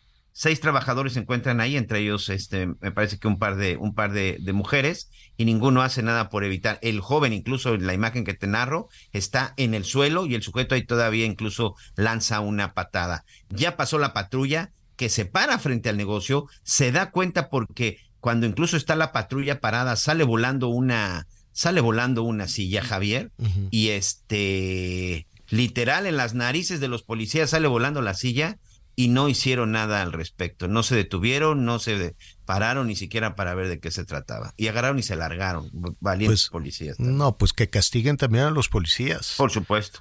Que siguen también, también a los policías. Saludos a nuestros amigos, gracias por actualizarnos la información, nuestros amigos que nos escuchan allá en el Heraldo Radio 99.7 y, y rápidamente, sí es dolorosísimo lo que le pasó a esta muchachita allá en este hospital, un hospital del Seguro Social en Quintana Roo. Eh, entiendo que le estaban atendiendo de dengue, pobrecita, yo creo que se sentía terrible cuando les pega el dengue, es, es hágase de cuenta, multiplicar un, un COVID, una gripa, ¿no? Les, les, les duele muchísimo y la estaban atendiendo ahí, ¿no, Miguel? Sí, correcto, Javier, ahí le estaban atendiendo esta niña de esta niña de seis años cuando la iban a pasar te digo ya de a, otro piso para continuar con su atención el camillero que la lleva ingresa él primero al, al, elevador cuando está jalando la camilla para subir a la para subir a la pequeña se activa el elevador el asunto es que no se cierran las puertas y el elevador sube y el cuerpo de la pequeña todavía no pasaba y queda prensado literal entre el marco del elevador y este y el propio y el propio cajón. El incluso el camillero también pues en el interior también resulta con unos golpes tratando de sacar a la tratando de sacar a la pequeña. Literal tuvieron que destruir todo el marco del elevador gente que estaba ahí en el lugar para poder este rescatarla. Por desgracia fue demasiado tarde. La el, Instituto Mexicano del Seguro Social ya emitió un comunicado en donde dice que este eh, accidente suscitado el interior del Hospital General de Zona número 18 Playa del Carmen lamenta, eh, la niña estaba, estaba recibiendo la atención adecuada para su padecimiento, garantizó acompañamiento integral a la familia desde el primer momento, y aquí hay una parte muy importante, porque una de las investigaciones, porque ya está involucrada la fiscalía, Javier, es que se trata de un mal funcionamiento del elevador y por supuesto que tiene que ver con una cuestión de mantenimiento. Y dice, el servicio de mantenimiento de los, de los elevadores es subrogado por una empresa externa. El IMSS Quintana Roo siente profundamente la situación y refrenta su compromiso con los pacientes y en espera de las investigaciones. No, bueno. Y sí, que, que, que, que, buscan al responsable, a toda la cadena de responsabilidad. Eh, cuando dicen es subrogado, ¿qué quiere decir? Que le entregan el mantenimiento como en outsourcing a otra empresa. Una empresa externa, así es. ¿No? Entonces, y que, que no está mal, pues, o sea, hay, hay empresas que dicen, a ver, le voy a dar la limpieza a tal otro, a tal otro negocio. Uy, que lo, al rato les digo, estuve investigando, estuve preguntando en algunas empresas de limpieza más o menos cuánto ganan y cuánto le cobran al cliente y hay una diferencia enorme. Pero bueno, ya eso lo, lo, veremos después. Y así le pueden decir, le voy a dar la vigilancia, ¿no? A tal empresa. Y ahí tienen unos policías gorditos, digo, con, sobrepeso, en fin. Y también pueden decir, le puedo dar el mantenimiento de los elevadores, que es muy caro, pero que tiene que hacerse y más en un hospital donde suben y bajan y suben y bajan y suben y bajan y tienen un desgaste bárbaro. No es lo mismo un elevador en un edificio de departamentos que en un hotel y mucho menos que en un hospital o que en una oficina de gobierno. A ver, si así están las cosas, imagínese también los riesgos para los trabajadores de gobierno. Vaya usted a saber, ¿no? Dicen, pues es que tenemos que ajustar para las campañas y recórtale al mantenimiento. No, porque es cuando vienen esas tragedias. Ya, a ver, nuestros amigos que nos están escuchando que trabajan para los gobiernos, cada cuando usted ha visto que le dan el mantenimiento al elevador del edificio en el que usted trabaja. A ver, ese tipo de cosas derivan después en unas tragedias horribles como lo que sucedió allá en, en, este, en Quintana Roo. Qué, eh, qué pena, lamentable esta muchachita, seis años. Seis añitos y recuperándose, me queda claro que el enfermero, pues que también salió con lesiones, pues ellos estaban cumpliendo con el protocolo y se entró yo primero, jaló la camilla. y el enfermero está en calidad de detenido, ¿eh, Javier? ¿Y el enfermero por qué? Pues es en este momento lo que ha determinado la fiscalía. Digo, pues eh, tal vez, tal vez para el tema de, tal vez para el tema de mantenimiento. Pero el camillero del...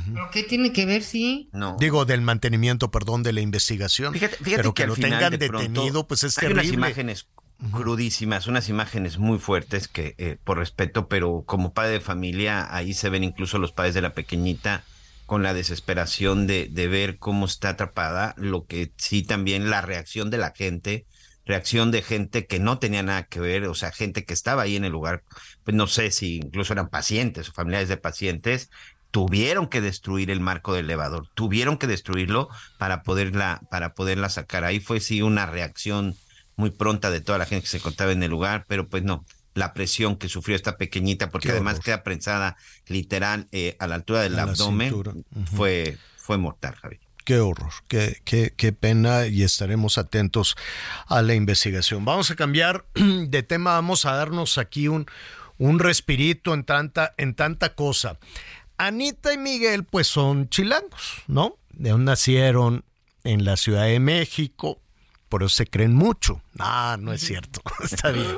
Pero déjenme decirles que cuando uno venía de vacaciones a la Ciudad de México, pues este estabas esperando, yo tenía expectativas en tres cosas que nomás no no se eh, una sí se cumplía. Uno, ir al zoológico de Chapultepec.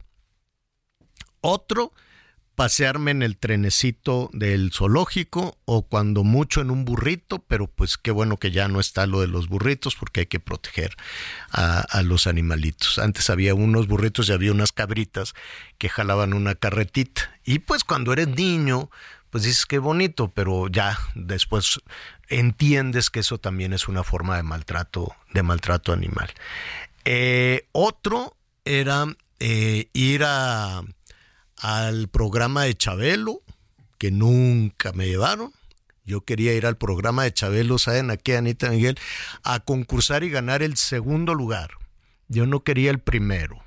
¿Por qué no el primero? Yo sí fui, yo sí fui al programa de Chabelo dos veces, señor. ¿Dos veces te llevaron?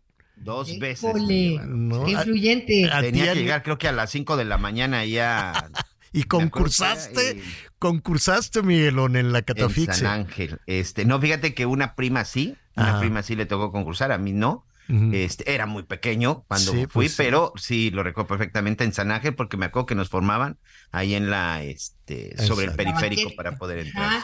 Y yo quería el segundo porque el primer lugar era un premio muy feo, le daban una sala de muebles troncosos, le daban una sala y yo, ¿para qué quería una sala?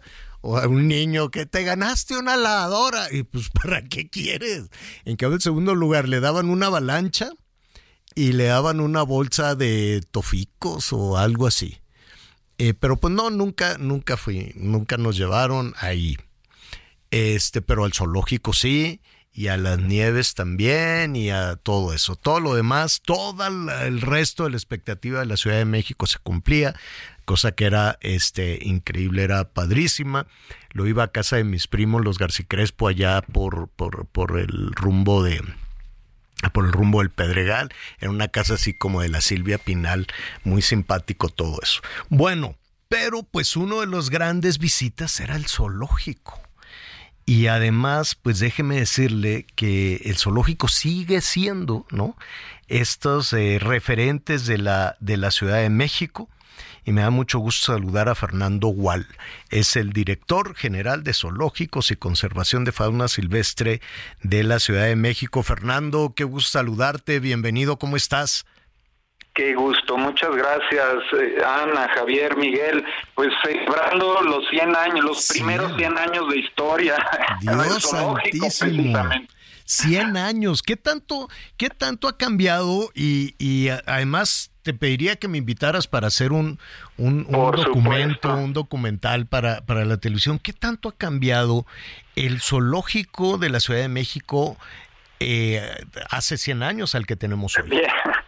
Sí, el, fundador, eh, Alfonso Luis Herrera, eh, es considerado el padre de la biología y entre muchos logros que tuvo, uno de ellos fue el 6 de julio de 1923, fundó, puso la primera piedra del zoológico Chapultepec en el lugar donde actualmente lo conocemos y que muchos vinimos em, y nos formamos durante como dos horas para eh, ver a Togui, no sé si se sí, claro, Togui, claro.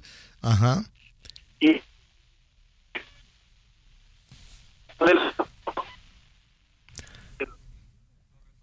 Uy, se nos fue, se nos fue la, se nos fue la, la comunicación, pero Lo recuperamos, señor. está lleno de historia. Ahí sí los llevaron. A ti, a ti, Miguel, Sí, a ti, fíjate- Anita. fí- Fíjate que incluso a mí me tocó en alguna ocasión, este, ahí en el zoológico de Chapultepec, Togui con Yuri Javier.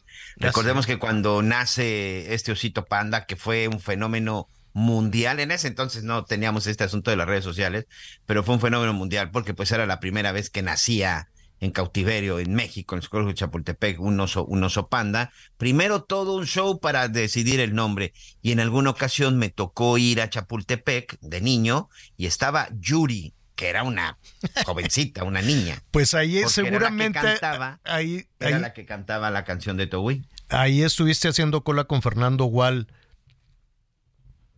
Fernando, ¿ya te tenemos? Ah, ¿Sí? ¿Me Listo, ahora sí. Bien. Te preguntábamos qué tanto, qué tanto ha cambiado el, el zoológico. Bien, de, de esos, eh, inició el zoológico con tres leones africanos y dos bisontes. Ese fue el inicio hace 100 años.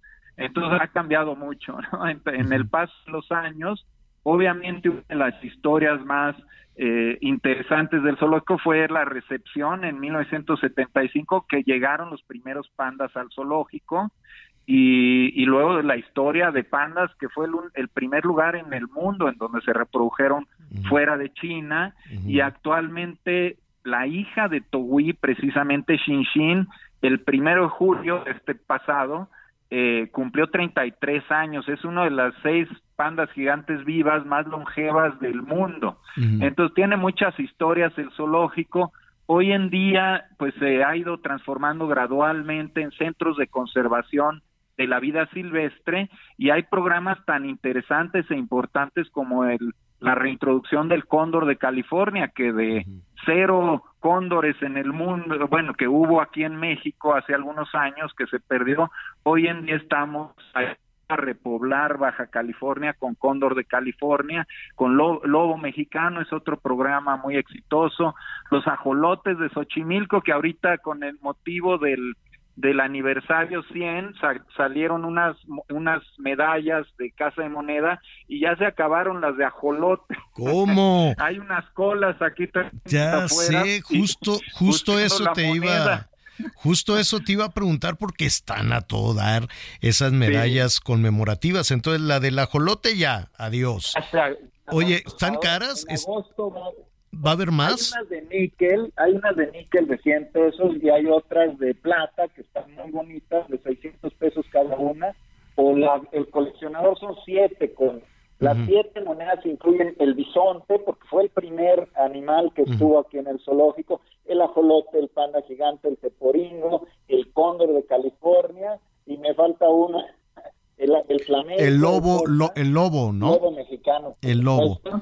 Esas es las siete monedas. Hay unas de plata que creo que eh, cuesta eh, 4.200 y las de níquel que están muy bonitos cuestan eh, 700 pesos. Y es para promover el ahorro en los niños coleccionando monedas, pero no nada más hay niños formados, aquí hay, muchos adultos esperando su moneda. Y en agosto vamos a ver otra serie de las mismas por los que no alcanzaron, ¿no? Oye, este para nuestros amigos en el resto del país que quieren venir a la Ciudad de México, este el zoológico ya, eh, hay que pagar, es entrada libre. El- los tres zoológicos de la Ciudad de México, co- los Coyotes, San Juan de Aragón y Chapultepec, son gratuitas la entrada y ha- hay mucho que ver con esto. En el, con el paso de estos 100 años, estos zoológicos eh, pues se han ido transformando y por ejemplo en Chapultepec en febrero inauguramos el Museo del Ajolote y Centro de Conservación de Anfibios que hay gente de fuera de México también de la República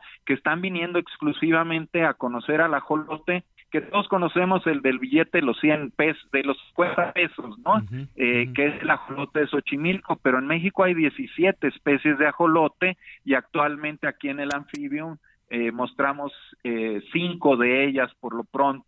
Es un lugar precioso, recién inaugurado, es gratuita la entrada al anfibium, hay que hacer un poquito de cola, hay que venir temprano, entonces hay que aprovechar ahora en vacaciones, el zoológico abre de martes a domingo de 9 de la mañana a 5 de la tarde, el Plantivium, que es el, el Museo del Ajolote, eh, es de 10 a 10 de la mañana a 3 y media de la tarde, pues hay muchas cosas que disfrutar dentro del zoológico. Sí, así es. Pues felicidades a todas las trabajadoras y trabajadores, Fernando, por estos 100 años. Y te vamos a caer por ahí para contar esa historia, una historia de 100 años fabulosa.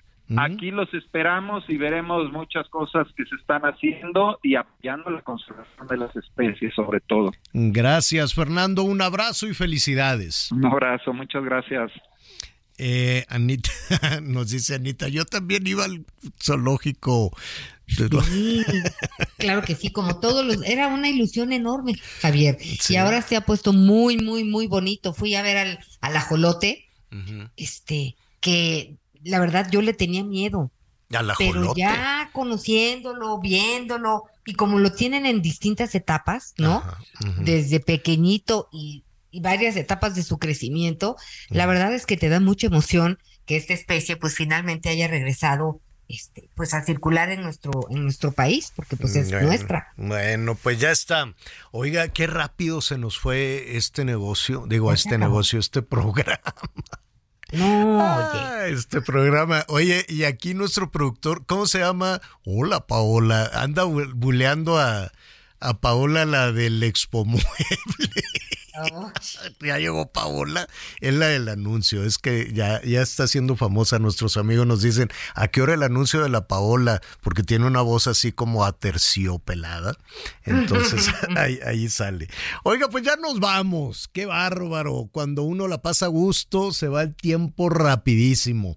Va a llover al rato, Ciudad de México, va a ser un atasque que no quiere usted saber, siempre en los mismos lugares, ahí en los bajo puentes, de, allá en el sur, el bajo puente del Pedregal, la zona de hospitales, el segundo piso anoche era una cosa, dije, pues yo mejor vengo en lancha. Está aquello bueno, ¿verdad? En cayuco, ¿no? Así en un cayuquito. Este, se va a inundar de nueva cuenta. Están mal hechas esas calles históricamente, no es un asunto de, de, la reciente administración. La duda es, ¿de plano no las pueden arreglar? ¿Ya se quedó así mal hecha para siempre jamás?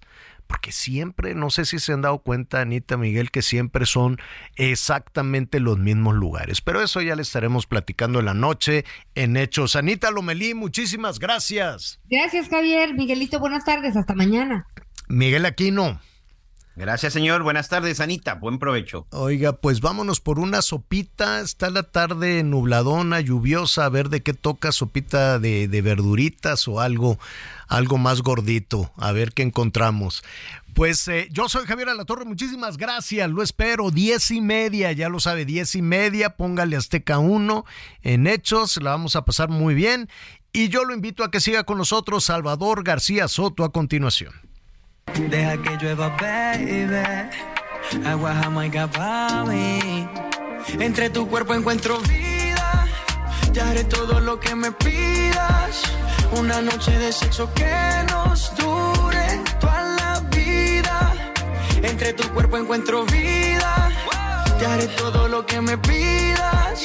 Una noche de sexo que nos dure ese culo en la cama y solo llega el pensamiento de que Gracias por acompañarnos en Las Noticias con Javier La Torre. Ahora sí ya estás muy bien informado.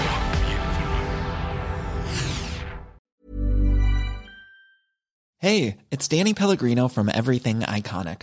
¿Ready to upgrade your style game without blowing your budget? Check out Quince. They've got all the good stuff shirts and polos, activewear, and fine leather goods all at 50 to 80% less than other high-end brands. And the best part? They're all about safe, ethical, and responsible manufacturing. Get that luxury vibe without the luxury price tag. Hit up quince.com slash upgrade for free shipping and 365 day returns on your next order. That's quince.com slash upgrade.